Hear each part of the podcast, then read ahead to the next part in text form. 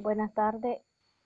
Este podcast trata sobre la acción comunal y el golpe de Estado de 1931. Introducción. El siguiente podcast trata sobre la acción comunal de un grupo de jóvenes panameños del siglo XIX. La acción comunal actuaba como una sociedad secreta por la persecución a sus miembros y el 2 de enero de 1931 un grupo de jóvenes dieron un golpe de Estado al gobierno. Desarrollo del tema. Acción Comunal fue un grupo de jóvenes panameños de los años 20 del siglo XIX que al regresar graduados del país de las más variadas ramas del saber en el extranjero, empezaron a visualizar la enorme corrupción en la cual habían caído desde años atrás. Casi todos los partidos políticos que alcanzaban el poder, estos jóvenes se percataron de cómo las principales instituciones tales como la de educación, salud, la finanza, la fuerza pública y la encargada de las variadas construcciones oficiales eran dirigidas por personas de extranjero en su mayoría estadounidense.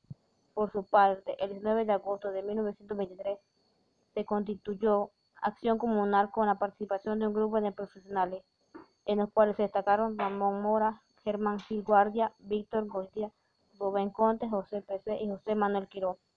En sus inicios, Acción Comunal actuaba como una sociedad secreta debido a la persecución oficial a sus miembros.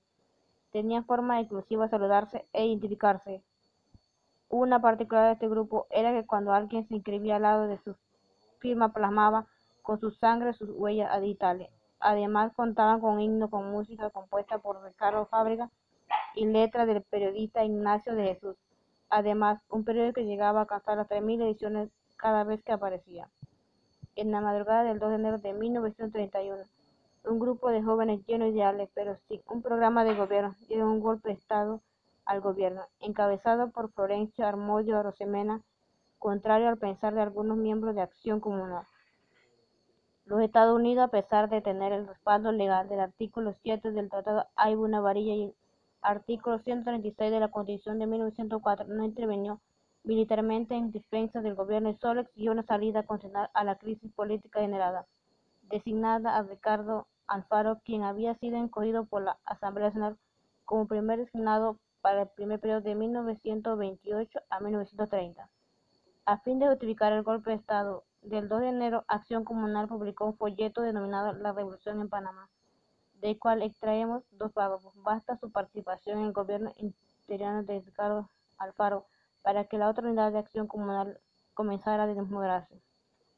Las aspiraciones políticas personales de algunos de sus miembros, aunado a la falta de un programa de gobierno, facilitaron su división. Conclusión. Debido a que la acción comunal era un movimiento cívico y no era un partido político aparte, de que el gobierno había diseñado un plan de gobierno en caso de lograr el golpe, sufrió divisiones. Tras la gesta, sobre todo en forma fue designada al faro. El movimiento terminó atrapado en la oligarquía panameña y el gobierno estadounidense, quienes impusieron sus condiciones y candidatos dentro del gobierno de Alfaro.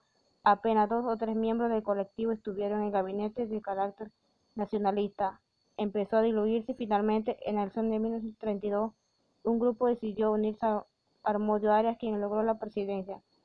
Otro se unió con Florencio Boitia y por último uno se mantuvo independiente dando fin al movimiento. Muchas gracias.